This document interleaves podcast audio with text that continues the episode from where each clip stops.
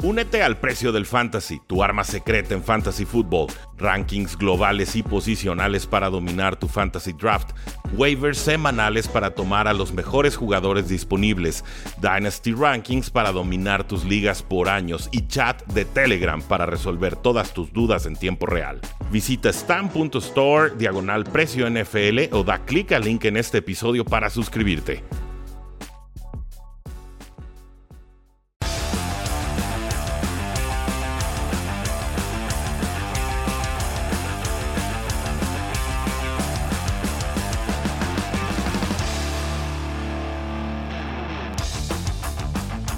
Saludos a todos y bienvenidos a un programa más de Cuarto y Gol, donde la NFL no termina y nosotros tampoco. Mi nombre es Rudy Jacinto, me encuentran en Twitter como arroba NFL.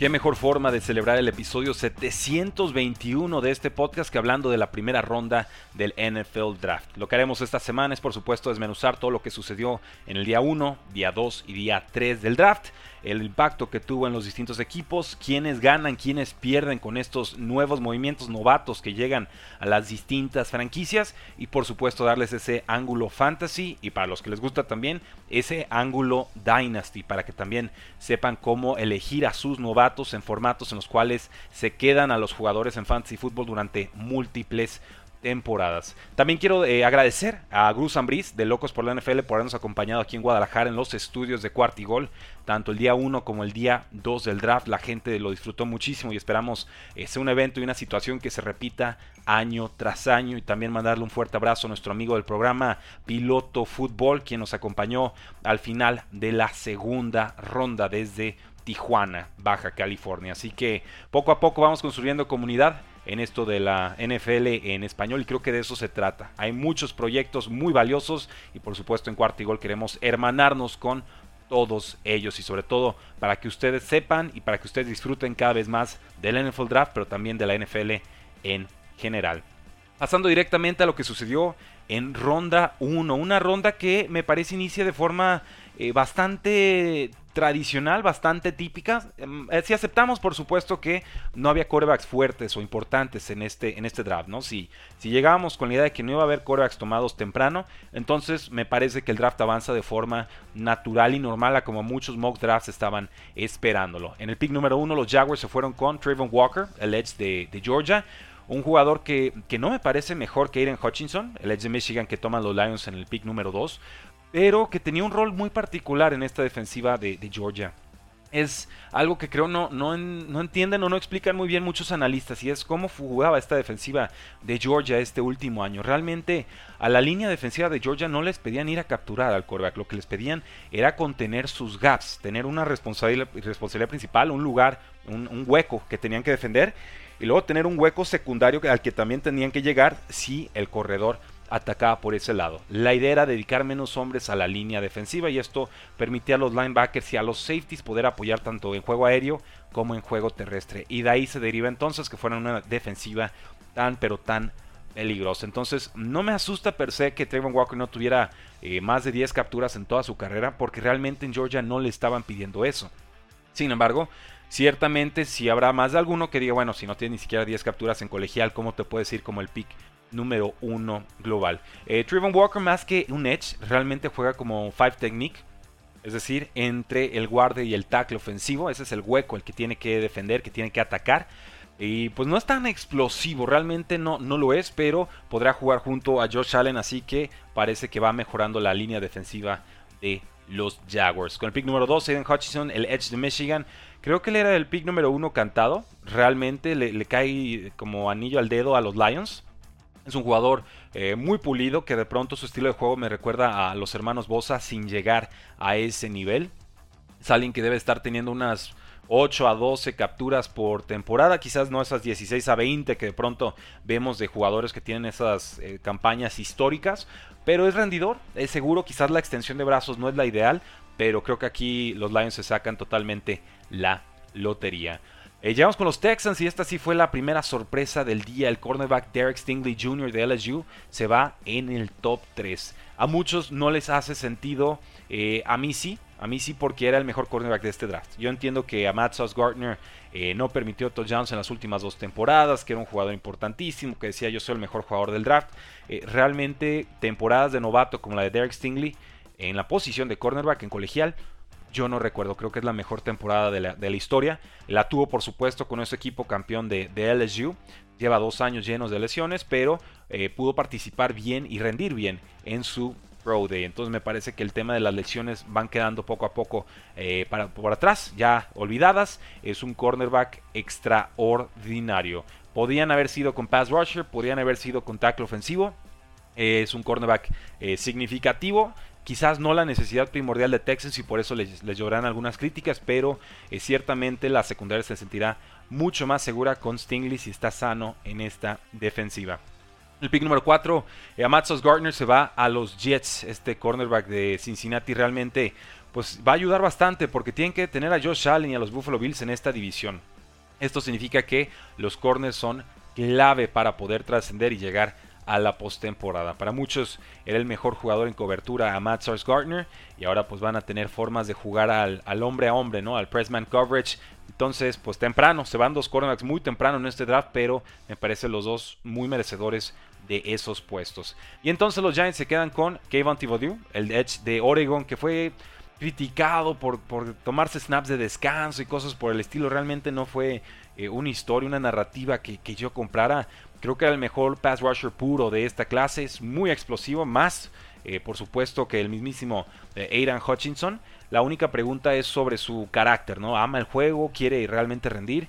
Yo creo que si lo tomas número 5, tu respuesta claramente es sí. Así que Giants, para mí, se lleva el mejor pass rusher de la clase. Quizás no el más seguro, quizás no el del piso más alto, pero sí el que te ofrece el techo más prometedor. Con el pick número 6, las Panteras resisten la tentación de tomar un coreback y se van con el tackle ofensivo Ike Mekwonu de NC State, un jugador que verdaderamente es peligroso. A muchos les gustaba más Evan Neal, que era más balanceado. A muchos les gustaba también eh, el tackle ofensivo Cross, Charles Cross, que es muy bueno en protección de pase, pero me parece que de los tres, Ike Mekwonu es el que mejor domina la faceta de protección en juego terrestre. Tiene condiciones eh, físicas especiales. Yo no tenía ningún problema si se quieren ir con cualquiera de esos tres traques ofensivos en el top 10, fuera Panteras o cualquier otro equipo. Los Giants con su segundo pick del draft entonces van por Evan Neal, el tackle ofensivo de Alabama. Y sabemos que Alabama es garantía en esto de los prospectos colegiales, ¿no? Sacan lo que para muchos era el mejor tackle ofensivo de la clase. Ya lo dije, tiene buena protección de pase, buena protección terrestre. Va a poder jugar con el tackle ofensivo Andrew Thomas, que también fue primera ronda hace no mucho tiempo. Así que Daniel Jones va a tener buena protección. No va a haber excusas para que no rinda en esta campaña. Yo esperaría ver a Evan Neal en varios, varios Pro Bowls. Palomita a ese pick. Con el pick 8, los Falcons toman a Drake London, el receptor abierto de USC, el primer receptor tomado en esta clase, un jugador enorme que no corre sus rutas del todo bien. Realmente me gustaría verlo con más velocidad. Se rehusó a correr la prueba de 40 yardas en el Pro Day. Varios hubieran tomado a Garrett Wilson en su lugar, pero va a ser un jugador de impacto inmediato. Es un jugador eh, imponente, grandote, de 6'4. Es bueno, pero no era mi receptor favorito en este draft. Creo que con los Falcons por lo menos tendrán mucho tamaño, tanto con Cal Pitts, el tight end en segundo año, como con Drake London. Ahora para Marcus Mariota o para en su momento Desmond Reader, el quarterback de Cincinnati, que lo hablaremos más adelante, tomaron los Falcons en ronda 3. Con los Seahawks, Charles Cross, el tackle ofensivo de Mississippi State, tenían un hueco gigantesco en la posición de tackle izquierdo y lo acaban de cubrir también con un jugador gigantesco. Necesita mejorar en el juego terrestre, es bueno en protección de pase. Y me da risa porque había que darle protección de pase a Russell Wilson, no a, no a Drew Locke, ¿no? A él, a él pues, pues ¿qué? ¿Para qué lo queremos proteger si realmente cuando pasa no nos ayuda? Pero bueno, se va Russell Wilson y por fin invierten en protección de pase. Lo que son las cosas. Los Jets con su segundo pick del draft toman a Garrett Wilson, el receptor abierto de Ohio State. Un pick que les va a caer de lujo, peligrosísimo este grupo de receptores ahora con Garrett Wilson, con Elijah Moore, con Braxton Berrios y por supuesto con Corey Davis. Es un jugador que en su momento sonaba para irse a los San Francisco 49ers, ¿no? Este era el pick que los Jets estaban eh, tratando de, de dar a San Francisco para conseguir al receptor abierto y corredor Divo Samuel. Garrett Wilson tiene muchísima velocidad, genera yardas después de recepción, muy rápido y por supuesto les va a costar menos en espacio salarial que el mismo Divo Samuel. Entonces, si no había trade, creo que este pick es sobradamente acertado para los Jets. Se le acaban las excusas a Zach Wilson, hay que producir sí o sí. Luego tenemos un trade. Los Santos de Nueva Orleans consiguen el pick de los Washington Commanders. Eh, recuerden, Saints había hecho un trade también en el off-season, así que realmente suben dos veces para tomar al receptor abierto Chris Olave de Ohio State. Eh, dieron muchos picks y ese, ese, realmente es mi problema con esta selección. Saints como que se cree contendiente y realmente no lo es. Pero pues quién se los va a decir para que se lo crean, ¿no? Tiene a James Winston, vas a, tener a Michael Thomas, vas a tener a Alvin Kamara algunos partidos suspendido. Eh, Chris Olave encaja perfecto en esta ofensiva como receptor número 2, sumamente técnico, rápido, eh, eh, talentoso, pero son demasiados picks para conseguir un receptor abierto cuando había tantos tan buenos en tantas rondas en este draft. Entonces sí, me intriga mucho lo que pueda hacer Chris Olave con los Saints. Creo que va a tener todo el éxito del mundo, pero eh, pagar tanto por no tomar un quarterback, por no tomar un tackle ofensivo por ahí, creo que, creo que es pecado. Realmente creo que es pecado. No me gusta lo que está sucediendo a grandes rasgos con los Santos de Nueva Orleans. No que por eso crea que James Winston va a tener una mala temporada, simplemente Saints se rehúsa a entender la etapa en la que está en estos momentos reconstruyéndose. Se cree contendiente, para mí ni cerca de serlo. Eh, los Lions consiguieron un pick de los Vikings vía trade y consiguen a Jameson Williams, el receptor abierto de Alabama. Eh, para mí el mejor receptor de la clase. Viene de una lesión de rodilla importante. Eh, va a ser dinámico, va a ser una excelente amenaza profunda, sumamente veloz, excelente tamaño. Y sabemos que Alabama produce muy buenos receptores para la NFL. Sí, va a estar con Jared Goff, no, no me preocupa. Finalmente el talento trasciende todas las situaciones. Creo que Jameson Williams va a ser importantísimo para Lions y importantísimo en la NFL. Creo eh, si hay buenos reportes sobre su salud, incluso me atrevería a tomarlo como receptor número uno en ligas de dinastía. Pero, pero veremos. Garrett Wilson realmente creo que en estos momentos sería mi, mi favorito en esa eh, posición. Con los Eagles consiguen un pick de los Texans, suben posiciones, adelantan a los Ravens y consiguen al nose tackle Jordan Davis de Georgia. Eh, un pick de jugador enorme, ¿no? Un jugador que realmente te elimina el juego terrestre, juega dos, downs, el tercero casi siempre se lo pasó en la banca. Yo esperaría que fuera un jugador de tres downs en la NFL, aunque en Georgia realmente no lo fue. Lo que sí es que Eagles va a mejorar muchísimo contra la carrera. Así que ojo ahí, Jordan Davis va a darle mucho espacio para que sus demás compañeros puedan producir. Eh, no es mi pick favorito en el sentido de que me gusta más el pick que hace Ravens después, pero bueno, cada quien sus preferencias. Ravens con el pick número 14 consigue eh, quizás a mi jugador favorito de todo el draft y es Kyle Hamilton, el safety de Notre Dame. Un jugador que tiene toda la pinta y todo el estilo de un jugador de Ravens, ¿no? Recordamos a Ed Reed y de pronto tienen otro jugador que puede durar 10 o más años como titular en esta eh, defensiva. Hubo algunos problemas en cobertura en colegial, pero puedes utilizarlo de muchas formas distintas. Creo que aquí aciertan de lleno los Baltimore Ravens. Los Texans aprovecharon el pick que consiguieron de Eagles para obtener al guardia Kenyon Green de Texas AM, un jugador que te puede ayudar como tackle derecho o como guardia en cualquiera de las dos posiciones. Eh, la necesitaban los Texans, necesitaban muchos, muchos refuerzos. Es alguien que puede jugar de inmediato, es bueno, es físico y hace todo lo que quieres en ambas posiciones. Así que los Texans a mitad de primera ronda, me parece, consiguen otra palomita en su draft. Los Commanders con el pick que consiguieron de Saints firman a Jahan Dodson, el receptor abierto de Penn State. Un jugador que te va a ayudar y te va a ayudar bastante, va a ser ese complemento para Terry McLaurin. Tienen que darle armas a Carson Wentz, les va a dar otro elemento de velocidad. Dodson es muy técnico, yo lo comparé todo el offseason con eh, Deontay Johnson, este jugador de los Pittsburgh Steelers.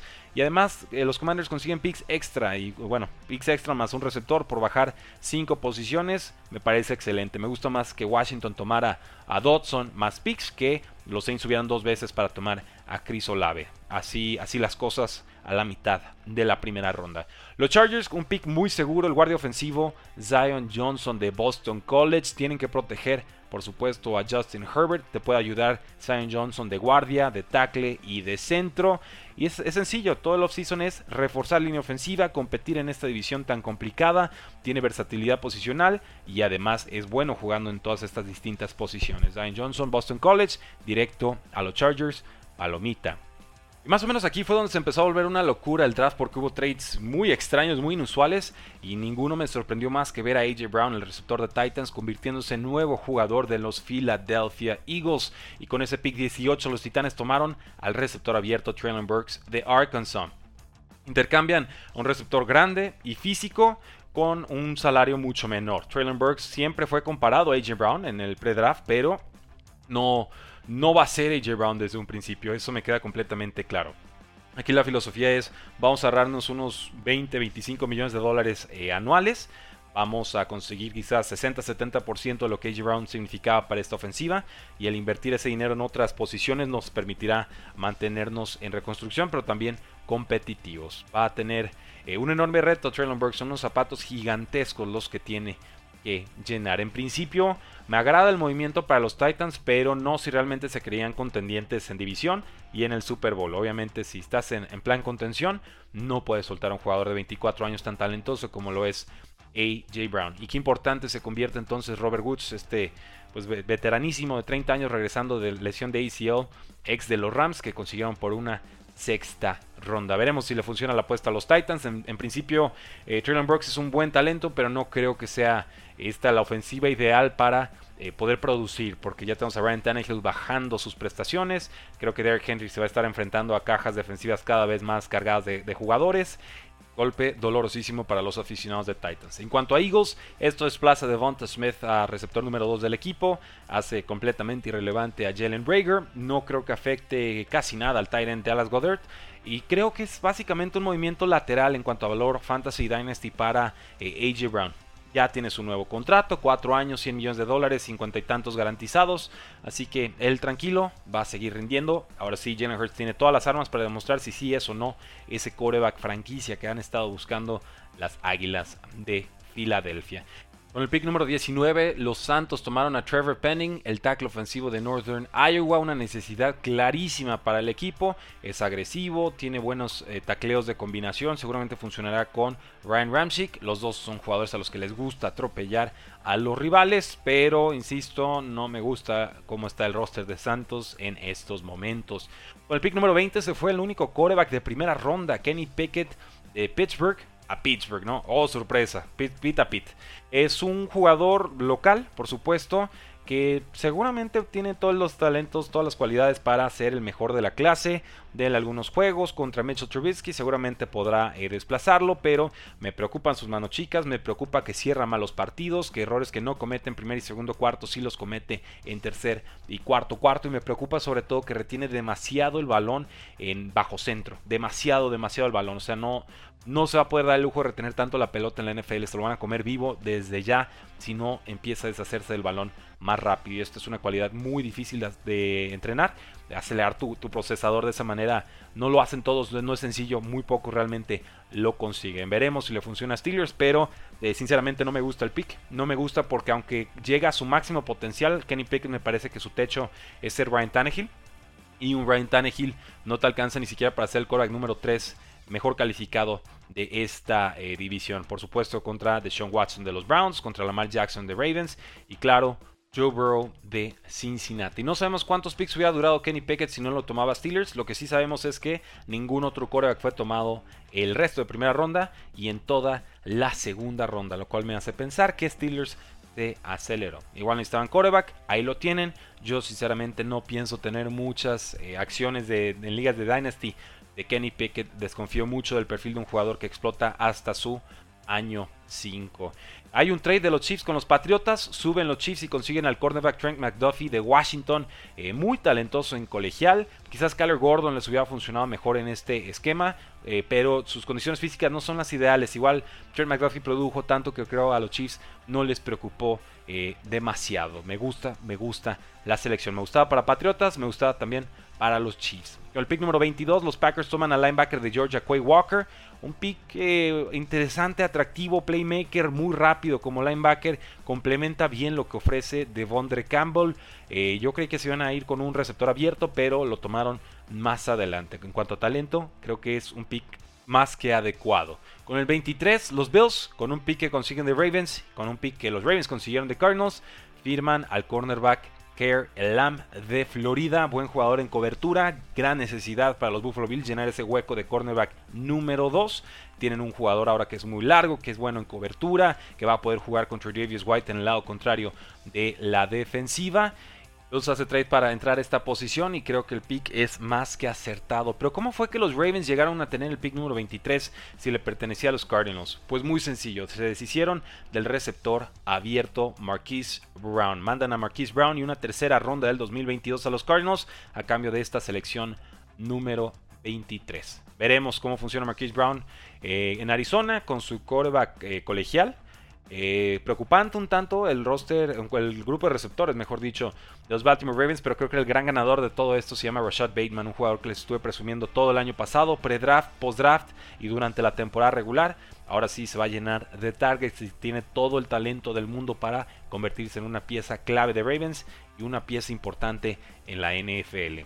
Con el 24 tenemos al tackle ofensivo de Tulsa, Tyler Smith, que llega a los Dallas Cowboys, un pick muy completo, un jugador que atropella bastante a sus rivales, va a estar jugando de tackle derecho, puede mejorar un poquito en protección de pase, los Cowboys saben entrenar a sus linieros eh, ofensivos, creo que encaja perfecto con lo que quieren lograr. Con el pick número 25 que Ravens consigue de los Buffalo Bills, firman al centro Tyler Linderbaum de Iowa, alguien que sonaba Incluso para irse en el top 10 al inicio de esta temporada baja, cae hasta el 25, es un jugador explosivo, pero que su tamaño y su peso quizás no son los perfectos, los ideales para la posición. Yo estoy seguro que Ravens, eh, como siempre lo hace con lineros ofensivos, podrá desarrollarlo y le sacará mucho, pero mucho tiempo.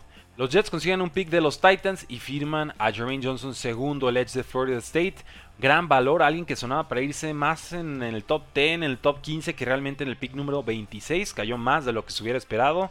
Y Robert Sala quería un Edge Rusher. Es alguien que explotó tarde en su carrera, pero seguramente podrá seguir entrenándolo para que produzca en la línea defensiva de los Jets. Con el pick 27, los Jaguars con un pick que consiguen de los Bucaneros firman a Devin Lloyd, el linebacker de Utah. Me gusta, me gusta. De hecho, yo lo quería, Devin Lloyd, para los Patriotas, para mi equipo. En el pick número 21, finalmente, son los Jaguars quienes lo consiguen es completísimo. Realmente me parece como el 75-80% de, Mika Parsons, ¿no? Y ya vimos lo que significó eso la temporada pasada. Es un playmaker, puede hacer un poco de todo, encaja perfecto. Eh, comparado, por ejemplo, a un Devin White con Tampa Bay, ¿no? Algo así podríamos ver en Devin Lloyd y los Jacksonville Jaguars. Y además reemplaza la baja de Miles Jack, quien ya es jugador de los Pittsburgh Steelers. Un jugador que se puede utilizar eh, de muchas formas creativas, Devin Lloyd, y que Mike Cowell seguramente sabrá aprovechar. Aquí sí palomita para los Jacksonville. Los Packers con su segundo pick del draft se fueron con el nose tackle de Georgia Devonta Wyatt. Eh, puede ser especial, puede ser muy especial. Sí hay algunas preocupaciones sobre su, carácter, su personalidad, pero fue muy productivo en una muy buena defensa colegial. Eh, muchos fans de Packers querían receptor, pero Devonta Wyatt yo creo que por lo que costó y lo que va a rendir, realmente te va a ayudar más que el pick número uno global, que fue eh, Trayvon Walker de Georgia también. Hay, hay posibilidad, no descarto que Devonta Wyatt tenga una mejor carrera colegial que el mismo Trayvon Walker. Tanto así me gusta el pick de los Packers. Con el 29, la sorpresa del draft, y hubo varias, los Patriots que consiguen este pick de los Chiefs, firman a Cole Strange, un guardia de Tennessee Chattanooga. Eh, raro, o sea, es el reemplazo directo de Shaq Mason. Realmente era un jugador que está más proyectado para final de segunda ronda, tercera ronda. Eh, cubre una necesidad, lo entiendo, pero es una necesidad que los mismos Patriotas provocaron con Shaq Mason, que no salía ni siquiera tan caro tenerlo en el roster este año, ¿no? Consiguen un talento más joven, consiguen un talento más barato, es muy atlético, eso es lo que alcancé a ver en su scouting report. Jugó bien en el Senior Bowl, donde compites contra jugadores de mejor calibre que lo que tenía Cold Strange de rival en Chattanooga. Hay que darle oportunidades Bill Belichick, pero yo sí comienzo, bueno, ya llevo rato pensando que a Bill Belichick tendrían que quitarle el control de la gerencia general y dejarlo estrictamente como head coach. Nadie le puede decir no a Bill Belichick y ha hecho picks sumamente extraños y cuestionables que dejan a este roster en una situación precaria. Veremos, creo que puede funcionar Cold Strange, pero también creo que lo pudieron haber firmado más tarde y por eso no apruebo de la decisión. Con el 30, los Chiefs en su segundo pick consiguen al Edge de Purdue, George Karlaftis, un gran pick. Un gran pick, necesitaban pass rush, les va a ayudar. Han sufrido, no han conseguido realmente alguien que le pueda ayudar a Chris Jones en esta defensiva para presionar a todos los buenos corebacks que hay en la AFC West. Gran pick y solo por eso les pongo una triple Los Bengals se fueron con el safety Daxton Hill de Michigan.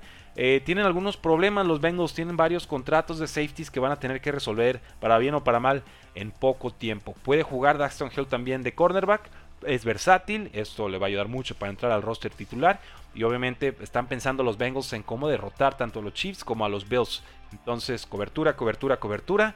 Me gusta el pick. No me, no me encanta, pero me gusta. Creo que tiene un rol en esta defensiva. Para cerrar la primera ronda tuvimos a los Vikings que hicieron trade con los Lions y consiguieron al safety de Georgia, Louis Cine. Un safety que va a estar jugando junto a Harrison Smith, quien ya está volviéndose eh, cada vez más veterano. Eh, juega bien, juega bien Luis Cine, no desentonaba para nada en esta defensiva, es bueno en cobertura, le gusta taclear, tiene mucho rango, mucha eh, cobertura de campo, pick sólido, pick bueno, le veo toda la pinta de jugador de Vikings. Si ahí lo tienen, damas y caballeros, esta fue la primera ronda con todas mis impresiones de lo que sucedió en esta instancia tan importante que hasta cierto punto reconfigura a cada uno de los equipos de la NFL. Esta semana seguiremos analizando la segunda y tercera ronda en el episodio de mañana, la cuarta, quinta, sexta y séptima ronda dentro de dos días y por supuesto haremos calificaciones generales para todos los equipos de la NFL después de este draft. Así que síganos en redes sociales, sobre todo en YouTube y en TikTok. Déjenos una reseña de 5 estrellas si les gustó este episodio en Apple Podcast y en Spotify. Y por supuesto les deseo un excelente inicio de semana, porque la NFL no termina y nosotros tampoco. Cuarto gol.